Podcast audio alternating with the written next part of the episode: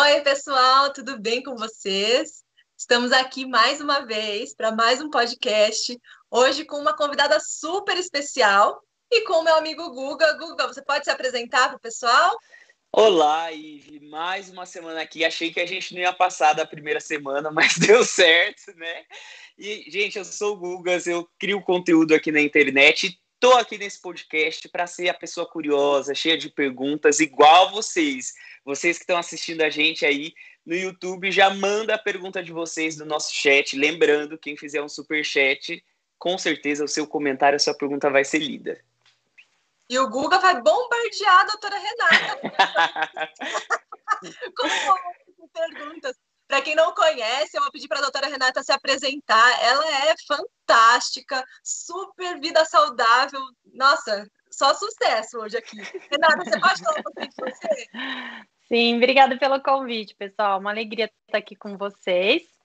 É, eu sou médica, sou vegana e trabalho ajudando as pessoas a terem um estilo de vida mais saudável, a prevenir que as doenças se manifestem ou tratar da forma mais natural possível com maior consciência possível. E trabalho no consultório, estou agora por telemedicina e tenho também cursos online para realmente espalhar para o máximo de pessoas esse estilo de vida, esse ser um guia realmente para ajudar as pessoas a viverem melhor. E tenho também o canal no Instagram para compartilhar dicas diárias sobre esse estilo de vida saudável, sobre bem-estar integral, saúde emocional, mental e tudo que pode ajudar a gente a viver melhor. Ah, bacana. Renata, muito obrigada por ter aceitado o nosso convite. A gente ficou muito feliz com a sua participação. Obrigada. E eu uhum. acho que as pessoas que estão assistindo também estão super empolgadas, porque eu recebi várias perguntas, sabe? Eu abri uma caixinha de perguntas no Instagram, é, foi ontem, no domingo, e, e o pessoal choveu de pergunta.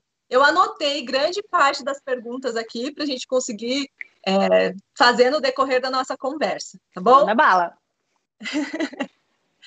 Bom, Renata, o que, que, te moveu a se tornar vegana? Por que médica vegana? Você, quando você começou a estudar, você já era vegana ou não? Isso é uma curiosidade minha. Eu era ovo-lacto. Quando entrei na faculdade de medicina, eu era ovo-lacto. Eu comecei a criar consciência pelos animais. Então, mesmo uhum. tendo crescido no interior, numa usina de cana-de-açúcar, eu sempre tive contato com coisa que veio do mercado. Mas eu nunca tinha feito assim uma correlação, por isso que a gente chama muito de despertar, né? Alguma chavinha que vira que realmente você começa a ter uma percepção diferente do que você já sabia. Então, quando eu tinha 18, 19 anos, eu tirei as carnes do prato. E, mas foi só na faculdade mesmo de medicina que eu comecei a ter essa consciência maior né, do veganismo realmente, tanto por conta dos animais, de entender qual é o processo de produção de leite, de ovos, como também pela saúde. Ô, ô Renata, hum. mas com 18 anos, você falou que tirou a carne da, da, da, do seu, da sua dieta, mas foi você ou foi influência da família ou você sozinha decidiu fazer isso? Não, não tinha ninguém. Não tinha ninguém na família. Ninguém na família vegetariano, de forma alguma. Inclusive, eu fui, foi um grande choque para toda a família que eu tinha parado de comer, porque eu sempre fui. O apelido na família é Magali. Eu sempre fui de comer muito e comia muito mal, comia muito churrasco, miojo. Então foi um grande choque. As pessoas acharam que era uma fase, que era uma brincadeira. E na verdade, não, né? Foi evoluindo e hoje tem algumas outras pessoas na família que estão. Meus, tenho dois primos que estão mais é, nessa linha. Então é muito legal, mas a princípio não foi ninguém e por muitos anos continuou assim. Então, na faculdade, eu comecei a estudar quais eram as influências de um estilo de vida, porque a gente, na faculdade de medicina, aprende a diagnosticar a doença e tratar. E isso estava sendo muito frustrante para mim. Não fazia sentido a gente chegar no paciente só depois que ele já estava doente. Então, eu comecei a estudar como a gente podia fazer para ajudar as pessoas a não adoecerem. E eu perdi meus pais, muitos morreram por doenças evitáveis, inclusive por um estilo de vida saudável. Então, isso foi um grande incentivo para mim de começar a buscar cada vez mais essa alimentação, não só né, por eles, mas para todos os pacientes que eu atenderia e atendo hoje em dia. E foi fácil você conseguir aplicar esse estilo de vida saudável na medicina, porque eu ouço várias pessoas falando: nossa, médico fala que não pode isso, não pode isso, e vários médicos não cumprem o básico de uma vida saudável. Foi fácil para você aplicar no estudo e no tratamento dos seus pacientes? É muito desafiador, mas eu sempre falo que o seu exemplo é uh, o seu fator principal. Então, assim, desde a faculdade, eu já, já né, me tornei vegana na faculdade, então eu já ia de bicicleta para o hospital, levava minha marmita do dia inteiro, todo mundo via o que eu estava comendo, eu curioso, perguntava, fazia piadinha, os chefes. Já, já me chamaram de estranha, lá estranha, e tudo bem, entende? Porque eu estava lá, extremamente ativa, participando de tudo, fazendo a minha função, mas assim, fica aquela coisa, Nazaré fazendo contas, as pessoas olham para mim e ficavam assim, mas como que é possível? Porque as pessoas têm uma ideia de que o vegano é aquela pessoa bicho grilo, doente, é pálida, sabe? Que não faz o menor sentido. É, e a gente sabe que não faz o menor sentido. Então é eu fazia crossfit, estava lá indo de bicicleta para o hospital, levando toda a minha comida, feliz com a minha escolha. Então, eu acho que o mais importante é você realmente ter segurança do que você está fazendo, por que você está fazendo, e naturalmente você vai aí espalhar sementes. Olha que interessante. Eu, quando passei pela época da faculdade, vários amigos meus desenvolveram a famosa gastrite, né? Porque a gente só toma refrigerante, só come besteira. E você refrigerante. foi. é. A gente só. Você foi, ó, pelo caminho ao contrário. Então, galera, não é desculpa para a gente dar um pé na jaca aí enquanto a gente está estudando. Todo momento a gente pode se transformar. Também. Tudo é equilíbrio, né? Então, faculdade é, é tudo isso. Medicina é uma Mas, bagunça. É, tem muito, tem jogos, tem jogos três vezes por ano, aquele que você fica uma semana inteira. Então, assim, dá para fazer bagunça, mas não dá para fazer todo dia. O que mais importa na construção da sua saúde é o que você faz na maior parte do tempo não é culpa do que você faz entre Natal e Ano Novo. É o que você faz entre Ano Novo e Natal. Entende? Essa colocação. Porque muita gente, ah, passou a Páscoa, comeu um monte de chocolate, eu me ferrei. O chocolate fez mal para mim, agora. Na realidade, não importa, né? Esse um dia que você comeu um pouquinho não vai não. mudar toda a sua vida. Só que o dia a dia. Não é isso. Exatamente. E, você já sofreu algum tipo de preconceito de, de outros médicos, assim? Já, já. Muitas piadas, muitas brincadeiras. Até fiz uma pós-graduação em medicina integrativa, e aí tem esse pessoal que é tudo low carb, que não come fruta. E aí, de novo, aquele processo, né? De esse, esse professor, inclusive, que me chamava de estranha. Ou estranha. Porque eles olhavam meu prato cheio de arroz integral, de batata, de feijão, e eles lá com um monte de carne, mas tudo inflamado, tá? Os médicos de saúde integrativa, tudo inflamado, dá para ver. E eu lá de novo, então tem, existe isso. Eles questionam, geralmente com mais agressivas, parece só de te ver né, tendo um pensamento diferente, aplicando e funcionando, eles ficam um pouco incomodados. Então, na graduação tinha brincadeira, piadinha, é, e na pós-graduação também, mesmo médica formada tem. Mas nada assim, eu sempre me portei de uma forma que é, eu não me irritava, ou também não abaixava a cabeça. Eu sei que existem muitas situações que você não tem saída, né? Mas eu evitava um pouco de contato para que era um pouco mais, né, mais chato é, só sorria se tinha uma brincadeira ou respondia. O famoso sorria a cenar, né? Não perde a classe hum. nunca. É. Não, que legal ouvir isso. O pessoal está falando a questão do, dos hábitos, né? É, é, é aquilo, a gente pode ser assim, ridicularizado, mas, mas faz parte, né, gente? Tipo, se, quando você escolhe algo, você vai firme, uhum. né? Com uhum. essa certeza. Você gosta de viajar, Renata? Adoro que você faz nas suas viagens? É muito legal. Eu tenho um vídeo falando sobre isso, porque é um tema super pedido. O que eu gosto de fazer, né? O meu noivo ele é francês, e aí a maior dúvida era: meu Deus, como você pode ser francês? E a gente fica né, entre Brasil e França por conta do trabalho dele. E aí é uma grande dúvida, mas é possível no país do queijo? Nem um pouquinho? Você não vai abrir mão nem ali? Não, porque eu tenho muito certo para mim o meu propósito, porque de eu escolher não. E dá para você ser vegano em qualquer lugar. O que eu faço? Eu levo sempre uma proteína vegetal vegana porque eu tenho bastante fome. Então, e eu não gosto de ficar com fome. Então, eu levo a proteína, muitas vezes eu não uso. Mas deu uma fome muito forte, eu sei que a gente vai passar muito tempo sem poder parar, eu tomo a proteína, que é um whey vegano, né? Uhum. Castanhas, tá. Frutas secas. Então, são barrinha de cereal, mas assim, se você levar uva passa, castanha de caju, enfim, você pode levar coisa daqui ou comprar lá, ver o que, que é melhor. Mas sempre ter esses alimentos que duram, mesmo que não precisa de geladeira, para ser a salvação. Agora, em restaurante, você sempre consegue conversar. Tem que ter paciência, tem que explicar mil vezes. Falar, não adianta falar assim, não pode ter nada animal. Você tem que falar o que é animal que não pode conter. Mas eu acho que isso faz parte também. As pessoas não têm obrigação de saber, né? A gente está ali também para influenciar, para inspirar, para explicar. Isso faz tem mudado parte. bastante, né, Renata? Agora.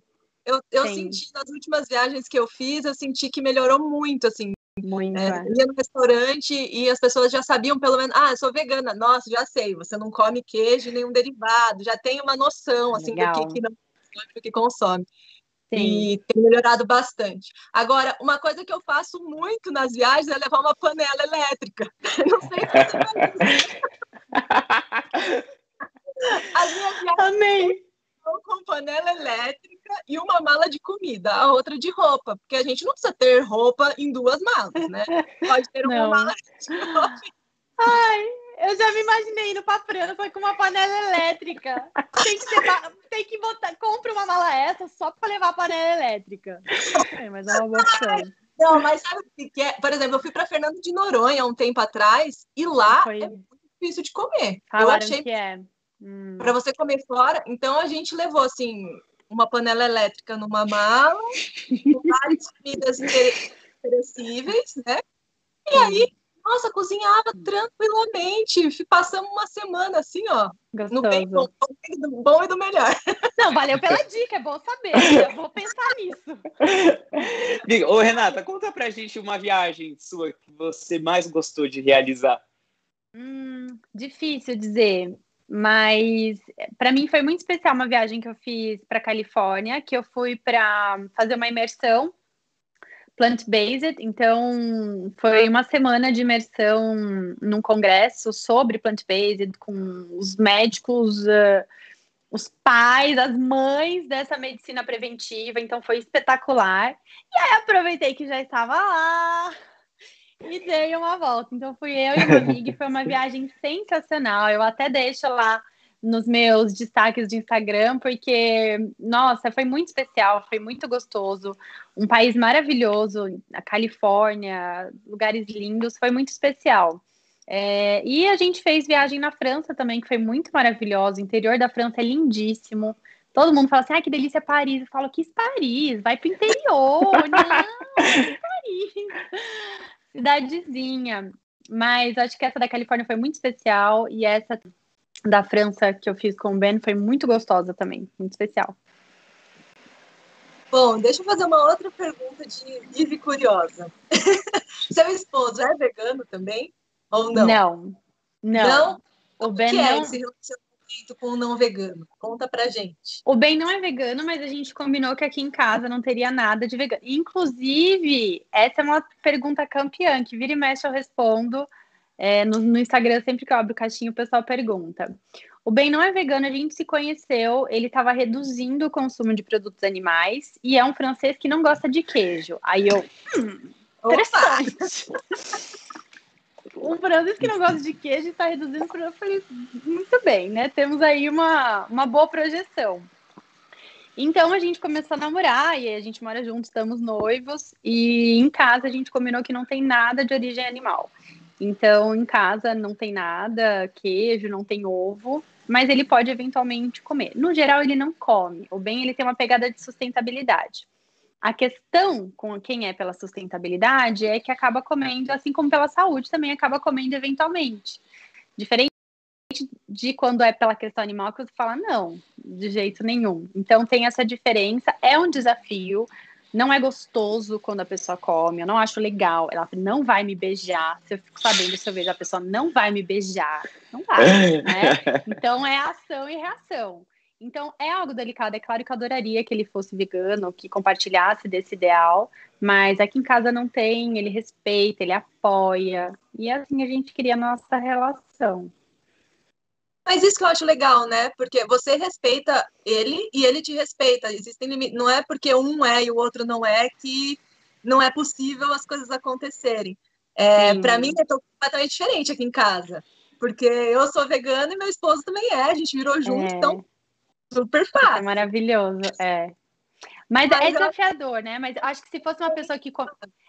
É, mas eu acho que se, se por acaso ele começar a querer comer carne, é, ovo, leite, assim, com uma frequência, eu acredito que isso abalaria, porque eu, todos os dias eu trabalho para ajudar as pessoas a terem mais consciência. Então seria, acho que, muito desafiador conviver com essa morte, enfim, com isso aqui em casa. Mas a gente tem que viver o presente, né? Nesse momento tá tudo ótimo. Vamos lidar Boa. com cada situação de uma vez. Exato, não adianta né, já sofrer pelo, não, pelo que não aconteceu. Não, eu vi um post. Eu vi um post no seu Instagram, inclusive, gente, sigam ela lá. É, doutora, como que é o seu, o seu arroba? Não, é Renata Cortella. Renata Cortella, perdão. Renata Cortella com dois L's. E eu tava vendo um post que eu achei incrível, que é que você falou assim, aos ah, mitos de quem precisa é, ter uma vida saudável, né? E tem uhum. várias coisinhas que todo mundo fala que a gente tem que fazer. E quando a gente não faz, a gente se sente frustrado, né? Sim. Não consigo meditar uma hora, não consigo fazer exercício uma hora por dia, não consigo tirar tudo, não Sim. consigo comer saudável 24 horas. E eu queria te fazer uma pergunta minha também, porque assim, eu sou muito passos de tartarugas, mas eu já ouvi vários amigos falando assim: ah, Guga, se não for para você acabar com tudo, então nem começa. Para ir tirando um refrigerante, coisas artificiais e tudo mais, é melhor você não fazer. Qual que é a sua opinião sobre uhum. isso, Renata? Eu acho que cada um tem um processo. Então eu tô, a gente está na segunda semana do estilo de vida na prática, que é um curso online que eu abri a inscrição, já fechei, vou abrir mais para frente. E a primeira semana é só para a pessoa entender o porquê que ela está querendo essa mudança. Porque às vezes as pessoas vão fazendo e não tem a menor ideia. Ah, tô fazendo porque falam que é bom, falam que é importante. Mas e para você? Qual é a sua motivação? Porque é por isso que você não consegue se manter numa dieta, ou é, num propósito, ou acaba cedendo pela ansiedade, porque você não sabe o porquê o que, que te motiva? Como você quer se sentir? Se você quer se sentir diferente, não dá para ter as mesmas escolhas. Mas então entenda o que realmente é importante para você. Por que, que você quer gerar essa motivação? Eu acho que esse, esse é o ponto central. E é claro que isso leva um tempo. Por isso que a primeira semana é só fazendo isso, só trabalhando cada exercício, fazendo. Porque você precisa entender o porquê de você estar tá fazendo isso. A partir disso, cada um tem uma personalidade. Tem gente que arranca da vida e nunca mais quer saber e se mantém ali. Algumas pessoas não, falam, não, eu vou reduzir, eu vou incluir outras coisas para depois ir reduzindo. Então, isso depende muito de personalidade. Tem gente que vira vegano da noite pro dia, tem gente que tira tudo quanto é industrializado da noite pro dia, algumas pessoas que não, que vão reduzindo passo a passo. Então, é entender como é a sua personalidade. Tem gente que fala assim, eu já tirei tudo e tive compulsão. Então, você já sabe que isso não funciona para essa pessoa. Então, o que você vai falar? Então, inclui um copo de água a mais, três frutas ao dia a mais, vamos aumentar um pouquinho o consumo de feijão, porque quando você inclui alimentos saudáveis, o que não é tão saudável vai ficando sem espaço. Então, essa pode ser uma estratégia, você incluir mais alimentos saudáveis, mais hábitos saudáveis, e aí os não tão saudáveis vão ficando sem espaço. Agora, tem gente que quer saber, não, me fala o que eu tenho que fazer, pessoal de engenharia, arquitetura. Me fala exatamente o que eu tenho que fazer. É, um cronograma detalhado. Sim, tem que fazer isso que eu falo. Olha, então não tem que fazer com uma nutricionista, que eles querem saber qual, quantos grãos de arroz. então vamos pegar uma nutricionista para fazer com a gente, para te passar exatamente. Tem. Mas é muito de personalidade, isso é bem legal. Então, o que funciona para uma pessoa nem sempre funciona para outra. Eu acho que isso é parte também é, de um autoconhecimento. Você saber como você funciona, como que é bom para você. Então fica a dica, veja como funciona para você. Gostei, gostei. Isso aí que você falou, eu, eu já fico até um pouquinho melhor, porque eu fui assim, sabe? Tipo, não tomava zero água. Aí agora eu consigo tomar 3 litros de água. Para mim, isso já é ótimo. E, tipo, Sim, estou já há um tempo. Exato. Tirei, tipo, várias coisas, tipo, o, o suco industrializado, refrigerante, fui tirando tudo mais. E assim, porque tem muita gente para desanimar, né, gente? Para animar, a gente encontra poucas pessoas. Então sigam, a VegTube anima todo mundo.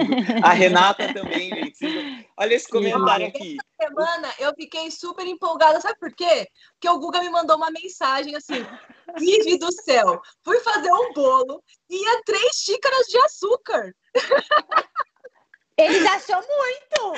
Ele achou um absurdo. Isso, então a gente está conseguindo aos poucos, ele está se conscientizando. Gente, não consigo comer sem culpa na consciência agora. Já tá, ó, enraizando a sementinha. Aqui, ó, um comentário. O Guga não consegue se exercitar, não, não é tenista? Gente, eu sou a pessoa...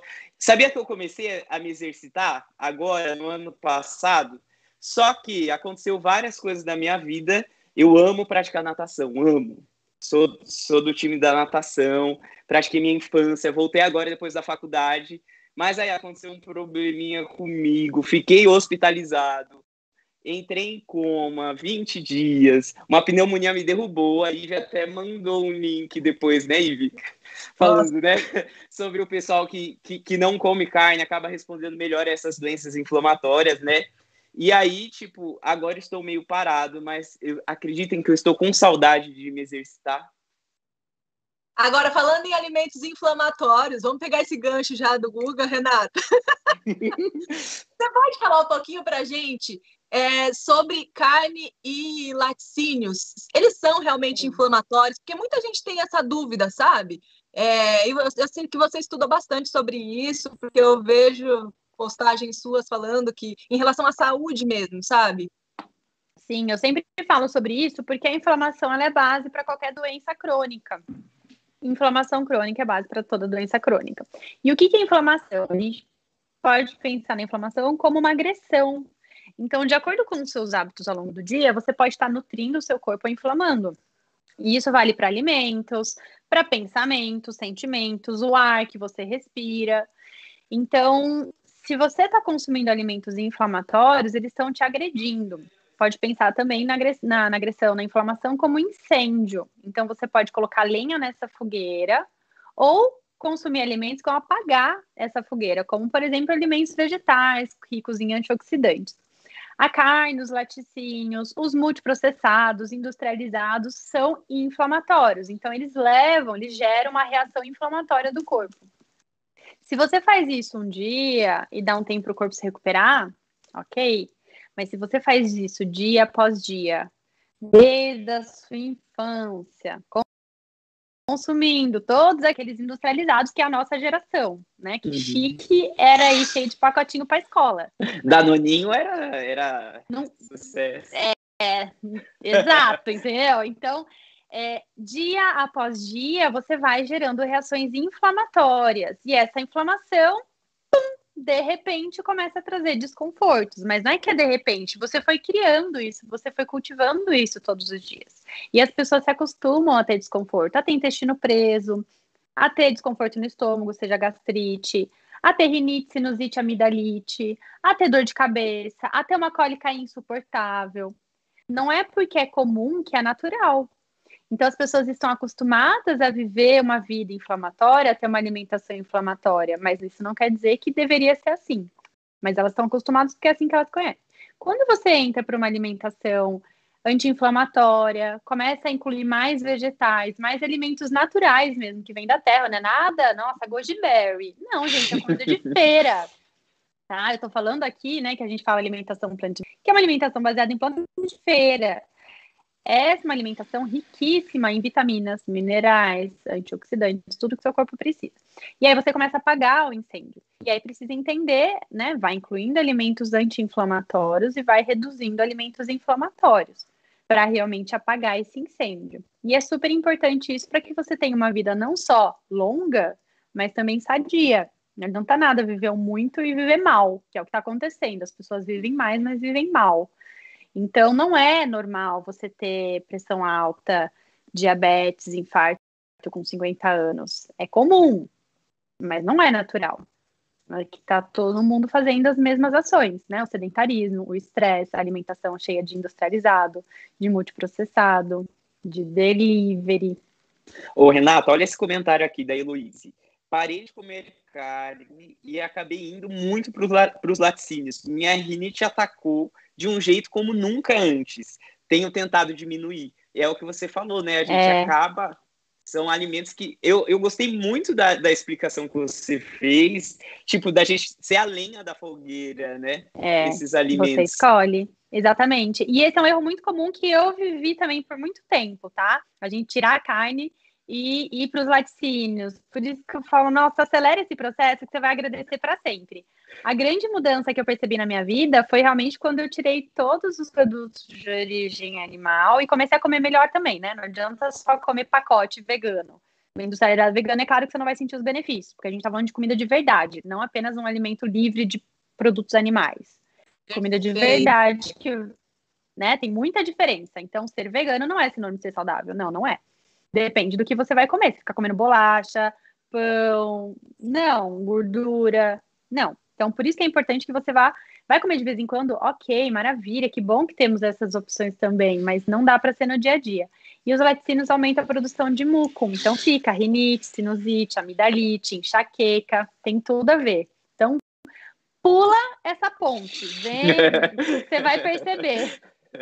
Sabe, Renata, que eu é, sou ovo-lacto vegetariana de nascença, eu nunca comi carne. Mas eu usava muito laticínio, porque todo ovo-lacto vegetariano usa muito laticínio. Eu nunca conheci um ovo-lacto vegetariano que não consumisse muito laticínio. E é muito uhum. apegado aquilo. E eu tinha um problema de muita coriza. Nossa, acordava de manhã e era assim, um monte de coriza, de catarro, sabe? E me incomodava Sim. muito aquilo. Depois que eu virei vegana, foram assim, uns dois meses, sumiu completamente, completamente. E eu, uma outra coisa que eu percebi muito é que eu fico pouquíssimo doente, mesmo resfriada, sabe? Se eu pego um resfriado, eu não tenho muita coriza, não, é muito mais leve o resfriado. Isso é um fato? Isso é um fato se você tem uma alimentação saudável. Se você tem uma alimentação junk food vegan, não. Tanto que existem muitos estudos é, feitos na Inglaterra que você vê que às vezes alguns veganos não são tão, não têm tantos benefícios, mas por quê? É um país o rei do junk food vegano. Então, quando você vai fazer um estudo com veganos desse país que consomem um monte de industrializados, realmente pode não ter um efeito muito legal, porque a gente está falando de alimentação baseada em planta que é feira, então é arroz, é feijão, é verdura, é legume, é fruta e todas as infinitas possibilidades que vocês mostram lindamente como a gente pode fazer. As receitas, né? Você não precisa comer abobrinha só daquele jeito. Existem muitas formas de fazer, muitos tipos de arroz, muitos tipos de leguminosa. Aí você percebe o benefício sim. Porque além de você estar tá com o corpo pouco inflamado, quando vem algum vírus, alguma bactéria, seu corpo está mais pronto para agir. Por quê? Ele não está tendo que lidar com incêndio. Agora, você já está com incêndio na casa, ainda aparece um, um invasor. Que, que. É incêndio ou invasor? Entende? É isso. Então, ah, não dá. Agora, se você está ali, nada, se chega um invasor, o seu corpo consegue lidar com mais facilidade. Então, tem tudo a ver, sim. Mas tem que ter uma alimentação saudável, que não quer dizer perfeita. Não quer dizer que você nunca vai comer alguma coisa diferente, mas quer dizer que na maior parte do tempo você está com uma alimentação com mais comida de verdade. Gente, eu adorei que a Renata, ela é super didática, porque eu passei esses tempos com vários médicos e você fica assim, não entende nada os termos que eles falam, fica boiando, depois vai no Google. E não adianta, né? Termos. Nossa, é horrível. demais. E olha, você falou uma coisa que hoje no Brasil, você falou da Inglaterra, mas no Brasil tem crescido os industrializados veganos. Uhum. Eu quero saber a sua opinião. Eu acho ótimo que eles existam, porque eles são importantes para a transição de muitas pessoas, ou para quem ainda nem quer ser vegano, mas quer comer uma coisa, enfim, vegetal por algum motivo. Seja por consciência ambiental, seja por consciência animal. Então, eu acho importante que eles existam. E, no geral, eles são feitos até para não veganos, ou para quem está querendo fazer essa transição. Então, eu acho ótimo que eles existam, mas não dá para ter no seu dia a dia uma dieta à base de industrializado não. veganos. Não, porque eles são multiprocessados, né? Eles são processados. Então, quando a gente fala uma alimentação saudável, é o alimento integral. Então, por exemplo, arroz branco já não é legal. Não é que não é para você comer, mas depende do restante da sua alimentação. Mas é o ideal é uma alimentação mais integral. No máximo ali um azeite, um amendoim que virou pasta de amendoim, entende? Um pequeno processamento. Se começa a ter adição de gordura, de conservante, de aromatizante, Aí já vira um processadão. Ah, também tem bastante, né? Muito Mesmo sódio. Tem muito sódio, tem Exato.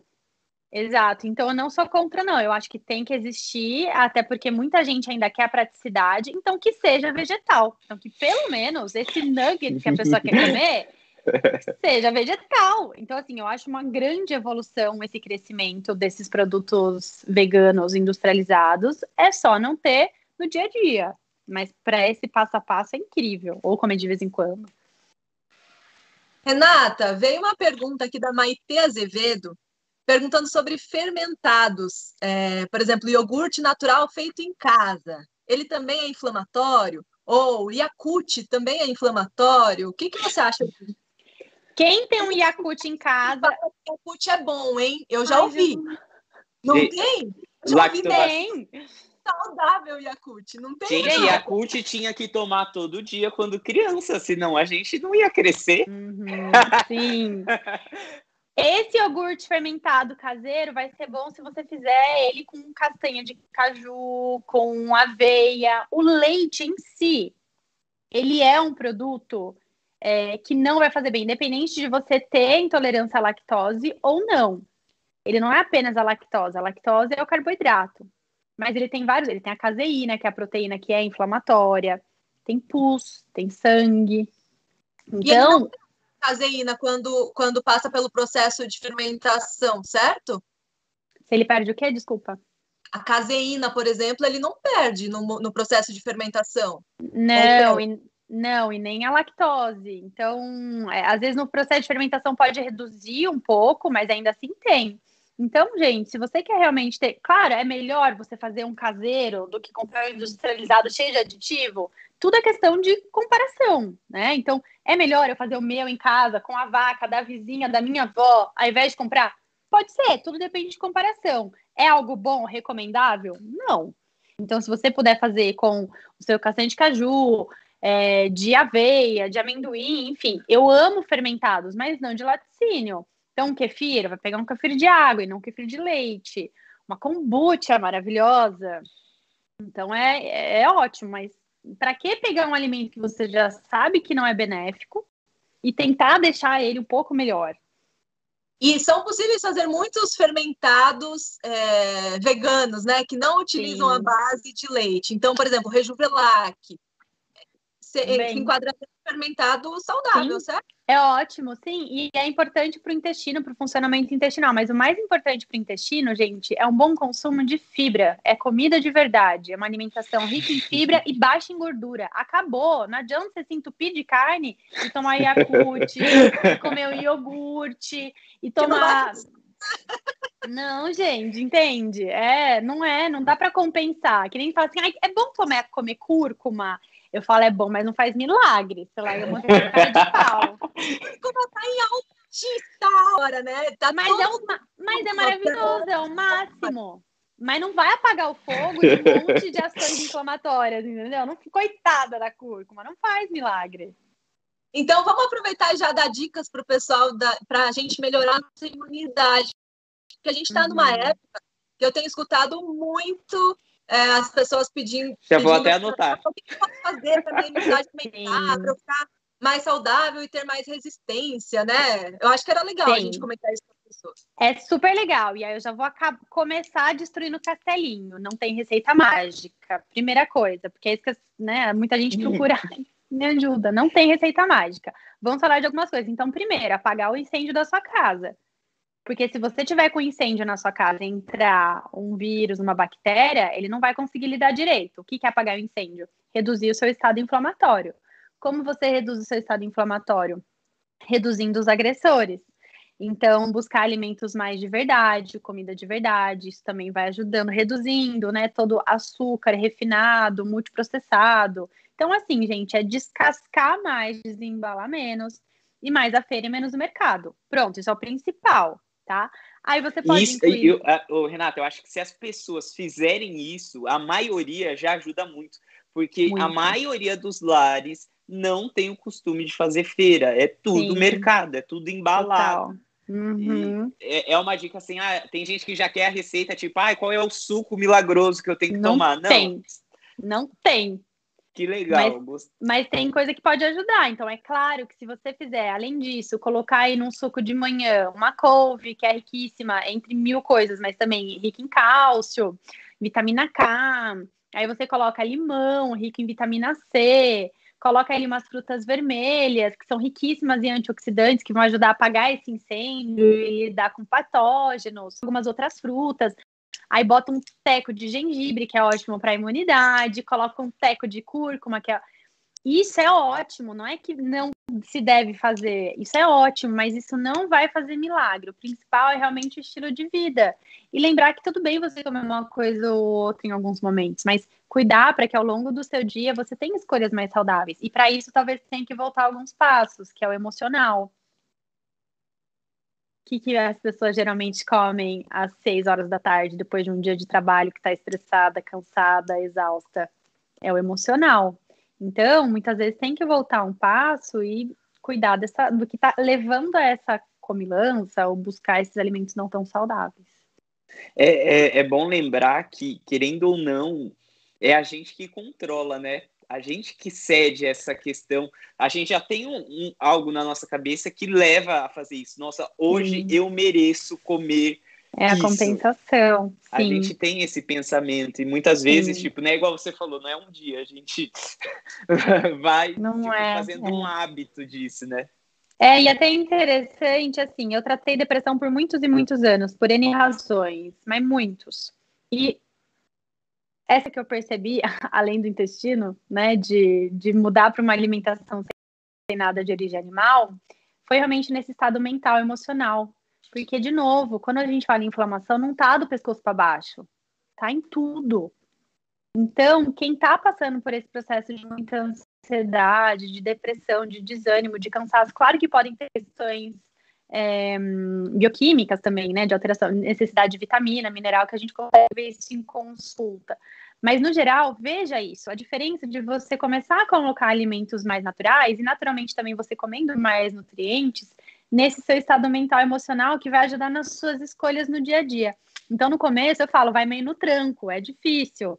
Seu corpo está viciado em açúcar, viciado em, em queijo, tá vício mesmo, químico. Mas depois que você fica uma semana, você fala, nossa, eu tô me sentindo melhor, meu intestino funciona melhor, tô fazendo escolhas mais saudáveis. É, uma, é sair da rodinha do mal e, ir para a rodinha do bem. Então, essa parte mental vai ter muita contribuição. E aí, só um adendo: o sol, gente, a vitamina D é importantíssima para nossa imunidade. embora a gente viva num país tropical maravilhoso, a gente fica o dia inteiro trancado no apartamento. Então é importante, vai para a janela, toma sol, protege o rosto, dorso da mão, que são peles mais finas, delicadas, que podem manchar mais, então sempre mais expostas, e coloca, fica de biquíni, vai mesmo para a janela. Se tiver quintal, nossa, aproveita, vai para o quintal, mas receba essa luz do sol. Perfeito. Nossa, muito boas as dicas. Hein? Se Eu adorei. Mais prática, vai ter imunidade lá em cima. Ive, eu só acho que tem que sair um post aqui desse, dessa parte aqui, hein, Ive? Tem que estar tá anotado para os nossos seguidores, porque, olha, adorei as dicas da doutora bom. Renata. Muito bom. Gente, olha. Ah. Rapidinho, aqui teve um comentário aqui que eu quero muito a opinião da, da Renata. Eu acho que é o mesmo, Ive. Solta aí. a Maria das Graças falou o seguinte: eu vi de um médico que era bom fazer extravagâncias de pizza e churrasco no final de semana para aumentar a B12. Renata, olha a preocupação. E tá um, um, dilema de B12 aqui no chat. Várias pessoas mandando, mas B12, eu já li que a B12 tem alguns alimentos, tipo como leite de amêndoa, é verdade? Tá todo mundo mandando sobre B12. Vamos lá. O mito da B12, né? É. É, não tem o menor sim pizza e churrasco de fim de semana para aumentar a sua B12. Não faz a menor sentido. Eu não tenho nem o que falar, porque eu acho que quem tem que entrar aqui é o médico que explicou, porque é o que eu perguntaria, nem como argumentar. Mas de qualquer forma, a B12, gente, ela é produzida por bactéria no solo. Ela é produzida por bactéria no solo. Então, se os animais têm, que os animais estão sendo suplementados também. Mas eu vejo no consultório, né? A gente já sabe, muito dos onívoros têm deficiência de B12. Então, quem come carne, eu vejo no consultório, as pessoas comem muita carne ainda assim, têm deficiência de B12. Estão extremamente inflamadas, com inúmeros problemas, colesterol alto, e estão com baixa de B12. Uhum. Então, é, e aí a gente brinca, né? O tanto que você vai economizar de dinheiro passando a comprar comida de feira, você investe num suplemento de B12, pronto. Mas não, um detalhe importante que você falou, que os animais hoje em dia, as pessoas suplementam, né, no animal também. Então, atualmente não é mais o pasto que ele come não. e que vai, né, aí a carne tem a B12. Não. Na verdade, uhum. é uma ingestão de B12, não é isso? Sim, isso. Os animais, eh, alguns, anim, alguns produtores suplementam no, nos animais, outros não. É, uhum. E aí a gente teria acesso a, B12 porque ela é produzida em bactéria no solo. E aí existem algumas teorias, né? Por que, que ninguém está conseguindo acesso suficiente? Provavelmente é pelo uso em larga escala de antibiótico e agrotóxico, né? Que acaba matando essas bactérias. Além de tudo, quando chega em casa, a gente tem que higienizar muito bem, porque 200 pessoas pegaram na nossa face, né? Então, a gente tem outras doenças para evitar. Então, assim, eu brinco que o tiozinho, eu vou ser esse tiozinho um dia, tá? Dia. O tiozinho que mora no sítio, que planta, que só pega a cenoura, bate na calça jeans e come, que passa o dia andando na lavoura tomando sol, se exercitando naturalmente. Esse tiozinho não precisa de nada, nem de B12. Provavelmente. Eu tenho essa teoria, um dia eu vou testar comigo mesma. Mas por quê? Olha o estilo de vida dessa pessoa. Ele toma sol, ele faz atividade física naturalmente, né? Quando ele tá cuidando de tudo, ele tem uma alimentação ali orgânica, que ele arranca da terra e já come, riquíssimo em nutrientes. E ele não tem esse processo todo de higienização, não tem agrotóxico, não tem o antibiótico e não tem toda essa higienização que a gente faz. Então, tudo depende das nossas escolhas. Qual suplemento vitamínico, mineral você vai precisar, vai depender das suas escolhas diárias. Gente, até o, a verdura, o legume, quando ele é feito em, em grande quantidade, com esses produtos, ele sai um pouco diferente. Eu lembro que a primeira vez que eu comi beterraba da, da horta do meu avô, eu cheguei, é, eu fui fazer xixi e o xixi saiu vermelho, né? Eu fiquei desesperado, tipo, meu Deus, mãe, isso não. Que que é, tipo? Aí minha mãe, não, é porque é uma beterraba supernatural, tipo, que legal. Tem... Aí, aí, uhum. aí eu falo, tipo, até isso, né? A gente tem que ter o cuidado sempre e quanto mais a gente souber a origem, é melhor pra gente, né? Tipo, quanto Sim. menos mão passar, fica melhor, né? É, a gente faz o, o, o que é possível, o nosso melhor, né? É desafiador conseguir tudo orgânico. Na minha época de faculdade, né, que eu falei que eu ia de bicicleta, é, foi quando eu comecei a ter consciência disso também. E aí eu fazia o que eu conseguia. Então eu conseguia reduzir os meus produtos de, limpe de limpeza e comprar um sabão de coco. Tá bom, então eu usava mais sabão de coco, ficava ralando.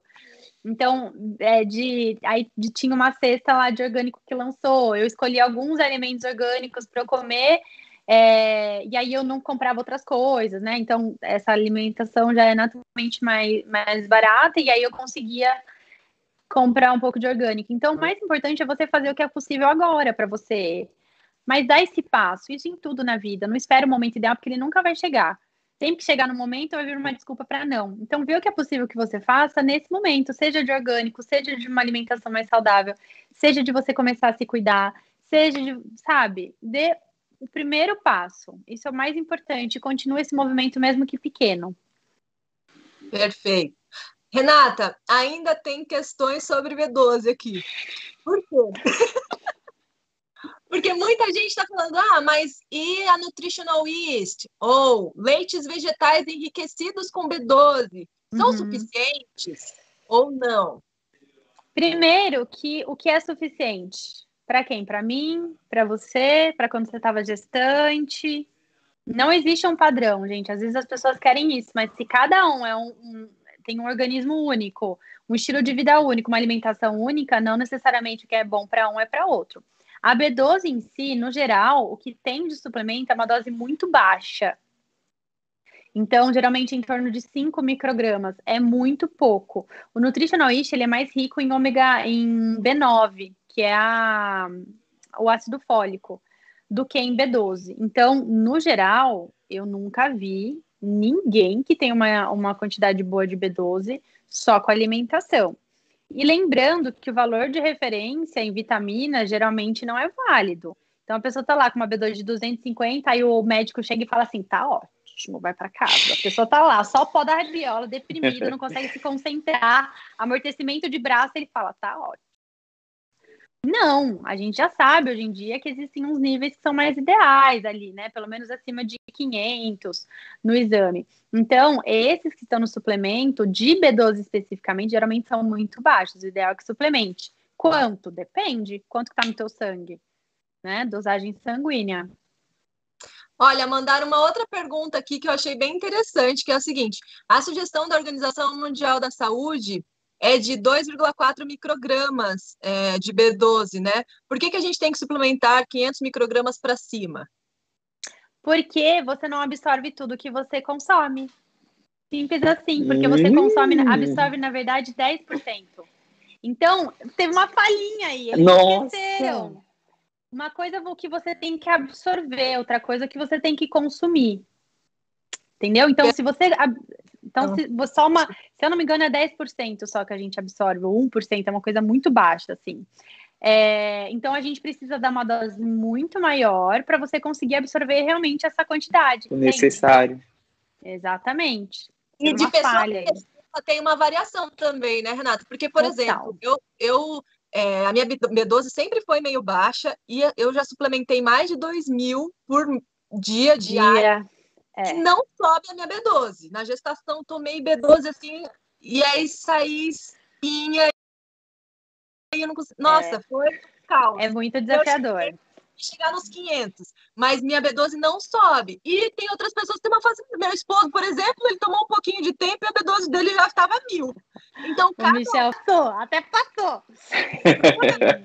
é. isso. Mas é assim, cada um é muito único. Por isso que no começo, então o paciente vem em consulta. O primeiro encontro, eu não vou deixar para muitos meses, porque o que eu prescrevo não necessariamente ele está absorvendo. Depende do intestino de cada um, do organismo, gente, é isso, da farmácia de manipulação que fez, enfim. Então depende muito. Algumas pessoas têm uma facilidade enorme de absorver é, a vitamina D, outra, mas aí não tem. Então é muito individual mesmo, cada um é único. E aí a gente tem que ver, mas aí depois que encontrou uma contradose de suplementação boa, fica só com o mínimo e segue a vida. Ô, Renata, e no caso do Michel, a gente brincou que ele conseguiu atingir muito rápido. E o excesso de B12 tem algum malefício? Tem algum problema? Como que é? Pode. Como o nosso metabolismo ele é todo interligado, a gente acaba separando separando algumas vitaminas. Ah, vitamina B12 é bom para isso, mas não é, né? Tem vários metabolismos. Então, se você, por exemplo, de B12, você pode acabar tendo uma deficiência de outras vitaminas que vão acabar entrando junto nesse metabolismo. Então, você pode, ah, é só suplemento B12. Aí você pode acabar desenvolvendo uma deficiência de ácido fólico, de ferro, de zinco. Então, às vezes, um excesso pode levar a isso também. No geral, é mais isso, é esse desequilíbrio. Mas pode sim dar problemas renais, por exemplo. Se você fica com doses muito altas por muito tempo, pode ter uma sobrecarga de rim. Mas o mais comum é esse desequilíbrio metabólico por conta de ter suplementado muito uma vitamina e não ter colocado as outras que entram junto. Gente, essas perguntas nenhuma foi combinada e você viu, Ive, que aqui, ó, a gente joga e ela já joga de volta. Tá incrível isso. Mas, Guga, eu queria fazer uma chamada agora para você que está assistindo a gente, de verdade, assim, para você entender a importância que é ter um acompanhamento médico nutricional. Porque muito, olha, eu conheço muita gente que não vai no médico como uhum. prevenção, só vai no médico uhum. depois que já está com alguma doença, entendeu? Ah, eu tô com dor aqui, ali, ali, vou no médico. Mas não, é importante a gente fazer um acompanhamento médico para garantir que o nosso corpo esteja bem é, antes de ficar doente, né, Renata? Sim. Eu acho que essa mensagem é muito importante para as pessoas, sabe? Sim. É que a gente, é, então, tanto que a medicina preventiva é muito nova nova, não existe uma especialidade específica. Então a gente vai, né? Fui para os Estados Unidos, faço curso aqui, faço lá, leio muito, estou sempre ligada nos artigos científicos, então é uma coisa muito nova. E no Brasil até que isso está crescendo, a gente consegue trabalhar um pouco melhor isso. Mas ainda os médicos não estão, a maioria, grande maioria, ainda não, é de doença e medicação. Então é realmente ajudar quem estiver desperto para isso e a pessoa precisa querer. Muita gente fala, ai, nossa, eu quero muito que meu pai venha aqui. Ele quer? Eu já pergunto, mas ele quer? Porque eu não dou pílula mágica. Então, ali é a gente orientar as mudanças que você vai ter que criar. Essa é a diferença. Quando você está falando de prevenção, você está falando de ações que você vai ter que tomar. Não é remedinho para colesterol, não é remedinho e segue a vida, entende? Então, também as pessoas precisam estar dispostas a gerar a transformação que elas precisam. E isso eu não posso fazer. Eu falo que eu faço 50%. Mas a pessoa tem que fazer os 50% dela, né? Eu guio, eu oriento, mas a pessoa precisa querer fazer. Renata, aí nessa transição, por exemplo, alguém que come carne não é, não tem uma, uma dieta vegana, é super aconselhável também, tipo, ela ter o acompanhamento, né? Todo mundo, especialmente porque as pessoas só vão fazer exame de sangue depois que tirar a carne. Aí acha que tudo que tá ali no exame é porque. Ah lá, tá vendo? Era a carne, então, que era o. O meu, é, o meu sonho é que as pessoas fizessem assim antes e depois, mas no geral as pessoas vão buscar, né? Que bom que elas vão buscar, mas no geral elas vão buscar depois que já tiraram, depois que estão muitos anos. Eu mesma nunca tive possibilidade de acompanhamento, não tinha nem que procurar, sou do interior, era 2007. Quem que você vai procurar, né? Não tinha. Então, as pessoas acabam fazendo mesmo depois que pensam nisso, mas o ideal sim é que todo mundo. E gente, deixa eu falar uma coisa muito importante. Ter um hemograma não quer dizer que está com os exames todos bem. Muita gente fala assim, ah, meu exame está ótimo, a pessoa tem só um hemograma, hemoglobina. Isso não quer dizer que você está com os exames ok. Isso tá, quer dizer que você não está com anemia. Hemograma não é exame de sangue, hemograma é o que vê hemoglobina alguns outros fatores da própria hemoglobina. Isso é muito importante. Você ter um hemograma que só vê hemoglobina não quer dizer estar com os exames tudo bem. Eu digo isso porque existem muitos outros exames que a gente tem que fazer e direto as pessoas falam, ah, mas meu exame tá ó, eu tô sentindo isso, manda às vezes no Instagram, né? Eu não consigo fazer nada no Instagram, né? Nesse sentido, não adianta mandar consulta. Mas, enfim, ah, eu tô sentindo cansaço, exausto, dificuldade de concentração, mas meus exames estão ótimos. O que é ter exames ótimos? Ter um hemograma bom, não quer dizer que tá ótimo. Ive, eu vou aproveitar que a gente já conhecia aqui a, a Renata vou pegar o contato dela e mandar todos os exames que eu fiz desses últimos três meses que o meu infecto falou que tá ótimo. Agora eu quero ver se esse ótimo é ótimo mesmo. Eu vi que você ficou com uma cara assim, né? Fazendo contas. Bem isso, Renata. Gente, eu queria puxar agora um outro assunto que foi bem comentado lá nas perguntas do Instagram quando eu abri a caixinha, tá, Renata? Que é o seguinte: é, eu virei vegana, ó, a pessoa mandou isso. Eu virei vegana e tô engordando muito, mesmo sem comer farinha. Não foi uma pessoa só. Foram algumas perguntas relacionadas a isso. Ou, como que eu posso emagrecer sendo vegana? Porque eu tô só engordando. Uhum. Eu acho que era bom a gente falar um pouco sobre isso. Legal, ótimo tema. Uh, engordar, emagrecer é matemática. É questão de você comer mais ou menos caloria do que você gasta. Então, mais importante do que qualquer atividade física para caloria, tá? Não para o bem-estar geral, para redução de ansiedade, para questão de, emagrecimento de caloria, o mais importante é o quê? Você pode comer uma barra de chocolate ao dia e emagrecer, desde que você coma só a barra de chocolate e que essa quantidade de calorias seja menor do que você gasta. Pronto, é matemática. Então, se você comer menos caloria do que você gasta ao longo do dia, você vai emagrecer. Se você come mais, você vai engordar. Então, se você está engordando, você está comendo mais caloria. Isso não quer dizer que você fica botando em aplicativo para ver quanto você está comendo. Pensa, se você está comendo refinados, açúcar, farinha, bolacha, biscoito, já é um fator, porque ele tem pouco volume e bastante caloria. E aí, o erro mais comum, gordura. Gordura tem mais que o dobro de caloria do que carboidrato e proteína. Então, se você está comendo muito óleo, besunta tudo de azeite, põe óleo para cozinhar, faz coisa de castanha. Então, até quem tem uma alimentação super saudável pode estar tá ganhando peso. Se usa tudo de. E é bem comum isso. Então, é leite de castanha, queijo de castanha, creme de castanha para fazer é, um leite de coco. É, você, aí, o lanchinho da tarde são castanhas.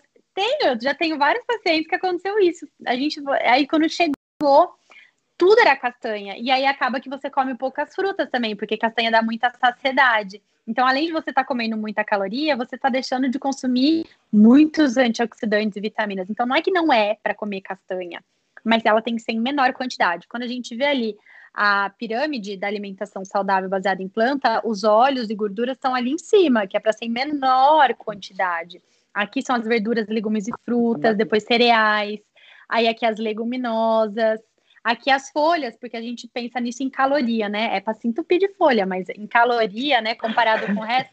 E aqui as oleaginosas. Então, veja isso. Claro, se você estiver tomando, comendo queijo, possivelmente é por isso, porque tem muita gordura. Queijo, ovo, carne. Mas se não, se você tem uma alimentação baseada em plantas saudável, veja a questão das castanhas, porque elas têm muita caloria e pouco volume, né? Você come um pouquinho e tem muita caloria. Pode ser isso. Perfeito, ótima explicação. Respondido.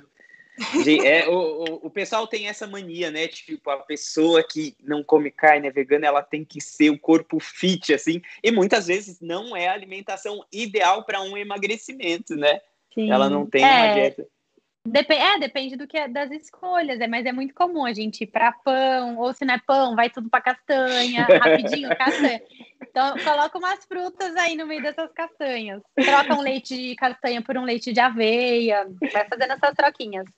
Já ainda tem um monte de opção. Arroz. De inhame, ó, tem coisa melhor do que um inhaminho para tu comer. Delícia. Ah, Pasta de amendoim, viu? Eu tenho certeza que essas pessoas aí gostam de uma pasta de amendoim. Sei bem. Teve que dar uma reduzida em pasta de amendoim. Porque, olha, é impressionante, porque você vai colocar em cima de uma aveia. Você faz uma panqueca de aveia, vai uma veioquinha, e aí, ah, vou passar uma pastinha de amendoim. Aí vai aquela uma camada pastinha. de. uma, uma colher de sopa, né? Aí eu perguntei outro dia pro paciente: a sua sopa, quando você pega uma sopa, ela fica rasa ou ela fica assim? A gente morreu de rir. Falei, então, uma colher de sopa é uma colher como se fosse uma sopa. A nossa é uma montanha, né? É, eu falo que a minha colher de sopa de pá de amendoim era a colher de servir arroz, sabe? Ai. Quero puxar um último assunto aqui, porque nosso tempo já está acabando também, né? Tá sendo muito boa a conversa. Nossa, o pessoal tá gostando muito. Eu tô vindo pelo Nem chat. Nem vi o tempo passar. Nem eu, mas já, é, já tá quase na hora da gente terminar. Mas tem um outro assunto que eu quero trazer que é em relação ao cálcio. Porque tem muita gente perguntando sobre o cálcio. Ah, é, eu, eu tomo leite vegetal com café. É, isso é um risco para o cálcio não ser absorvido pelo corpo? Pausa para água, quem nunca, né? Ah. Sim, o, o café, ele atrapalha a absorção de muitos nutrientes, especialmente o cálcio, o ferro. Então, é importante que a gente espere um pouco para consumir uh, o café mais longe da comida. Agora, adoro um leite com café, tudo bem, mas vamos tentar não colocar o café depois de todas as refeições, né? Especialmente das refeições principais. O cálcio é sim algo que a gente tem que estar tá mais atento e então sempre colocar vegetais verdes escuros na nossa alimentação, por isso que é legal colocar couve, brócolis e tahine e gergelim. Então, na conta da gordura, né, que eu, né, mesmo que você não conte caloria tal, mas pensando no quanto você vai comer de oleaginosa, de gordura no dia, coloca o tahine. Tahine é aquela pasta de gergelim, é riquíssimo em cálcio. Então, o gergelim e o tahine, eles têm em torno de 800 a 900 miligramas de cálcio por 100 gramas. Então, é uma ótima fonte para a gente colocar no nosso dia a dia, é o gergelim ou tahine, para aumentar o consumo de cálcio. E aí evitar, sim, o consumo de café. Mas, ah, vai tomar um leite com café? Toma um leite com café. Mas evita colocar o café sempre depois de várias refeições, que às vezes acontece, né? E eu achava que o tahine só era gostoso, ó. Não, riquíssimo. riquíssimo. Em relação ao cálcio, é, Renata, eu ouvi recentemente uma pessoa falando assim que ah, eu vou começar a tomar mais leites industrializados, porque eles vêm com a quantidade de cálcio lá é, uhum. é, colocada, colocam junto no leite, né, industrializado, o cálcio, do que fazer leites vegetais em casa, porque tem risco de eu ficar com deficiência de cálcio. O que, que você acha disso? É, mesmo não comprando leite industrializado, porque muitas marcas de leite industrializado, mesmo sendo a base de plantas, né? Assim, eles são, por exemplo, é leite de aveia, só que o segundo ingrediente é açúcar. É leite Sim. de soja, mas quase que o primeiro ingrediente é açúcar. Não sei, eu sou a louca dos rótulos, então eu leio muito e sempre vejo isso. É difícil Sim. uma sem açúcar. Sim é tudo, novamente, a gente vem aqui para comparação, né? Então, se está tomando um leite de vaca, vai pegar um leite vegetal que é cheio de outras coisas, tudo bem, prefiro o leite vegetal cheio de outras coisas. Se você for fazer leite em casa, realmente não vai ter o cálcio que vai ter naquele industrializado. Nem todos os industrializados são enriquecidos com cálcio, então sempre tem que olhar ali. Hoje em dia, tem alguns que são mais naturais e que estão sendo enriquecidos com cálcio. Então, de novo, olhar no rótulo. Se você fizer em casa, pode fazer. A única coisa que você não vai contar é que esse leite é uma boa fonte de cálcio. Então você vai caprichar no quê? Nos vegetais verdes escuros, no gergelim de preferência moído, porque aí, né, quantas vezes você já comeu gergelim e ele saiu do jeito que entrou? Né? Então, tritura para garantir que você vai acessar o que está dentro. Então, é importante fazer, né, colocar tahine, pastinha de tahine, um molinho de salada de tahine, os, e os vegetais verdes escuros, amêndoas também tem. Até os temperos são riquíssimos. A gente acha que tempero dá só sabor, mas não. Os temperos são riquíssimos, tem cálcio, tem ferro. Então é legal você colocar, porque aí na somatória de todos esses alimentos, você vai ter bom balanço nutricional. Mas às vezes eu tenho que suplementar sim.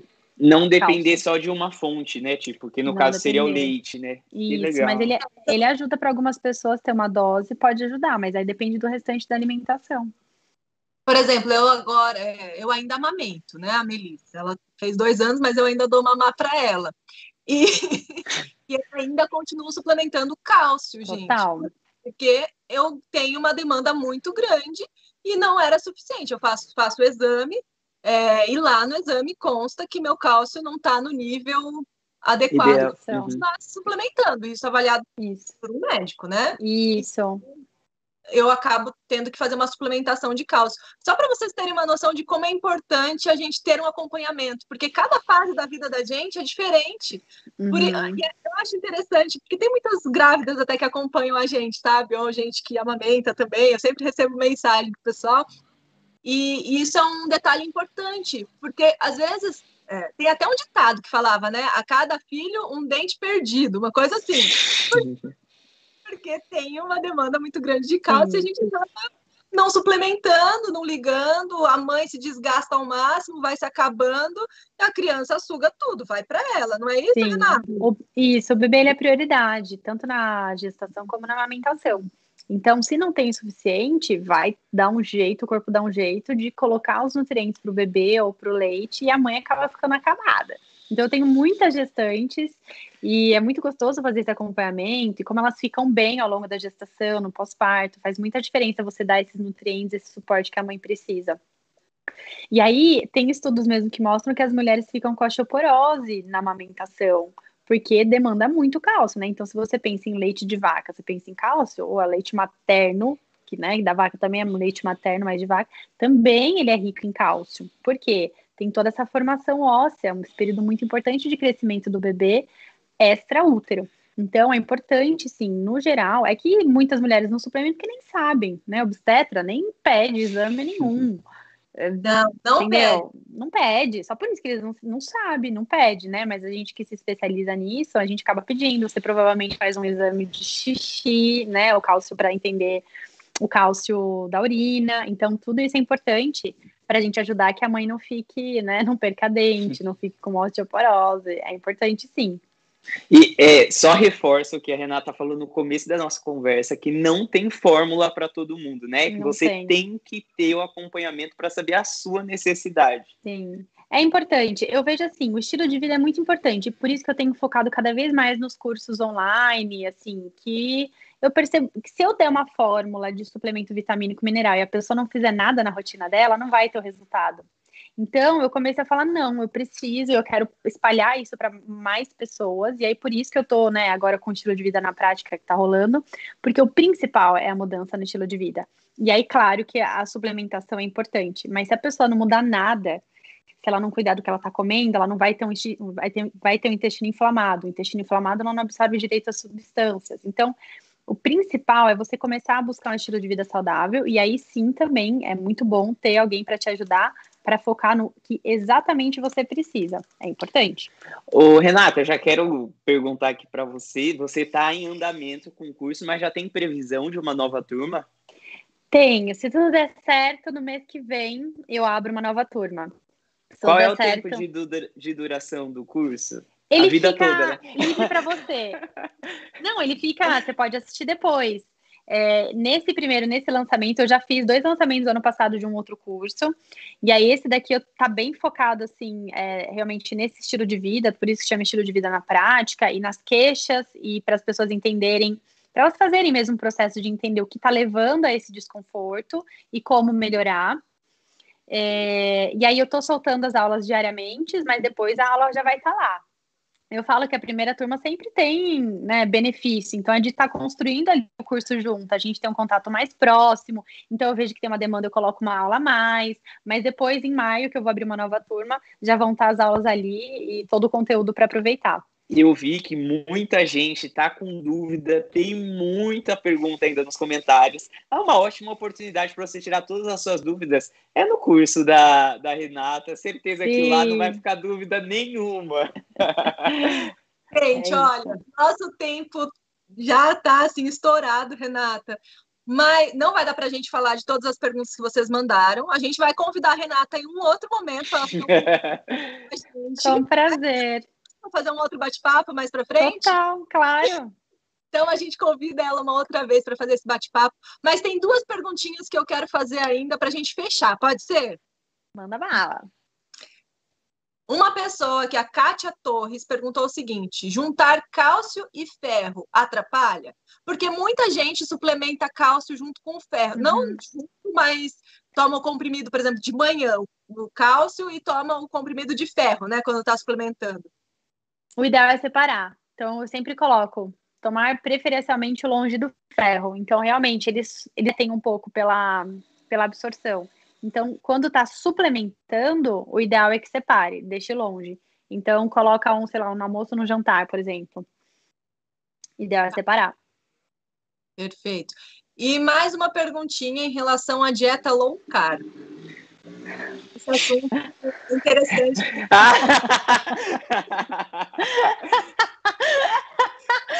Ai, fica até amanhã aqui respondendo. É o último, a gente faz em linhas gerais. Pode ser direto e objetivo, igual do a nossa maior... ferro. Carboidratos bons. Então, se você vai fazer uma dieta low carb de baixo carboidrato refinado, maravilhoso, é tudo que a gente está falando. Então, é você tirar bolacha. Por que, que o low carb funciona para muita gente? Porque a pessoa sai, para de comprar qualquer industrializado e começa a comer comida de verdade. Esse low carb tá ótimo, que você vai tirar farinha, que você vai tirar refinado, que você vai tirar açúcar, ótimo, excelente. Agora, uma alimentação que você vai excluir, e que acontece muito, frutas, abóbora, batata, arroz integral, feijão, de forma alguma. Os carboidratos são nossos amigos, eles dão esses, essa energia para o nosso corpo. Eles são riquíssimos em fibra, são super importantes. Então não tem sentido. Inclusive, eu pego pacientes que estão com triglicérides tão baixos, exaustão, cansaço, uma lentificação de pensamento, tudo isso porque não tem é, nem reserva de carboidrato. Precisa reservar nosso, nosso glico, nossa glicose, né, o glicogênio no músculo e no fígado. Então, se você tem uma alimentação com baixo carboidrato, você não consegue repor essa energia. Muita gente treina, treina, treina, toma proteína e tem perda muscular. Por quê? Porque não tem reserva. Se você treina e não tem reserva de glicogênio que está no músculo, uma parte do músculo vai se quebrar para liberar energia para músculo, para cérebro, para tudo. Então, se você vai fazer uma alimentação low carb que está tirando os refinados, açúcar industrializado, macarrão, bolacha, lindo. Agora, fazer uma alimentação que não tenha frutas, verduras, legumes, arroz, como grande parte das pessoas faz, é furada. Nossa, ó. Só carne, né? Eu conheço muita gente que faz dieta low carb, já ouvi muita gente falando ah, isso. Tem, palho. Proteína, só proteína. E aí come só proteína com uma saladinha e é Ai, isso. credo. Eu tenho um Ai, paciente credo. que chora. É, eu tenho paciente que chora anos que eu não como arroz integral. Faz dois anos que eu não como uma fruta. E aí a gente vê, é difícil, a cabeça de uma pessoa que está seguindo um low carb e que não está funcionando, né? É muito difícil de colocar é, carboidrato. É muito difícil, mas consegue. E aí, depois que vê, depois da consulta, vê os resultados que teve no colesterol, na disposição, no bem-estar, na alegria, na liberdade. Eu falo que com uma alimentação saudável você ganha liberdade. Aí a pessoa realmente fica feliz e realizada de estar com essa escolha, porque é muito sofrido. Tem muitos pacientes que chegam low carb, muitos, tá na moda, né? Tá na moda, é isso que eu ia falar. Olha, eu nunca tive uma aula 0800 tão boa igual essa, gente. Olha que aula, ainda bem que vai ficar salvo. Vou poder assistir com mais calma, mas Renata, sério, adorei a sua, a sua didática, o seu jeito fácil de falar e para quem gosta de fato e precisa ser convencido, gente, a Renata manda esse vídeo para quem precisa ser convencido. Se ela não convencer, olha, meu amigo tá sem chance. Não tem Fico contente, estou acostumada, né? Lidar com os cursos, e antes dos online eu fazia presencial, então é, eu acho que a linguagem tem que ser acessível para todo mundo, não é para ficar falando sobre o artigo científico isso, isso, isso. A ideia é que seja simples, fácil de entender e que realmente ajude quem está querendo. Que bom. Renata, muito obrigada pela sua participação. Imagina. Obrigada pelo convite. Gostou muito. Mandaram aqui no chat. Nossa, o chat bombou como nunca. Fiquei muito que feliz bom. Participação. Infelizmente, eu não consegui é, fazer todas as perguntas de vocês. Eu vou deixar anotado para, em um outro momento, a gente conseguir Uhum. esclarecer mais coisas, tá bom? É e a gente vai convidar a doutora Renata novamente em algum momento para ela participar aqui Uhum. com a gente e esclarecer mais dúvidas diferentes da que a gente esclareceu hoje. Com certeza. Com e lembrando, pessoal, semana que vem a gente tem um encontro. Semana que vem é na terça-feira. Quem que é o nosso convidado semana que vem? Ive? É, o doutor. Hum, eu acho que é Não. o Bruno Schott, não. Ou é, é, né? semana que vem a gente vai ter um convidado de 17 horas, terça-feira. Vai ser um prazer ter todos vocês aqui. Renata, foi um prazer te conhecer. Hum, obrigada, pessoal. Um prazer te conhecer. É um prazer estar aqui com vocês. Sempre gostoso bater esse papo. Gente, rapidinho. Semana que vem aqui, é a doutora Luísa. Ela é dermatologista natural. É muito. Nossa, é que Alô, assim, é Mara. Estou precisando. a doutora Luísa, É. Luísa, ela é, é dermatologista e ela só trata com produtos naturais, sabe? Então, eu acho que vai ser muito bacana. Ela também é vegana, ela e assim, ela sempre preza por um estilo saudável, sabe? De tratar a pele. Se você tiver dúvidas, vai mandando já pra gente pelo Instagram e esteja aqui na terça-feira, às 17 horas. Tchau, gente. Até Tchau, mais. tchau.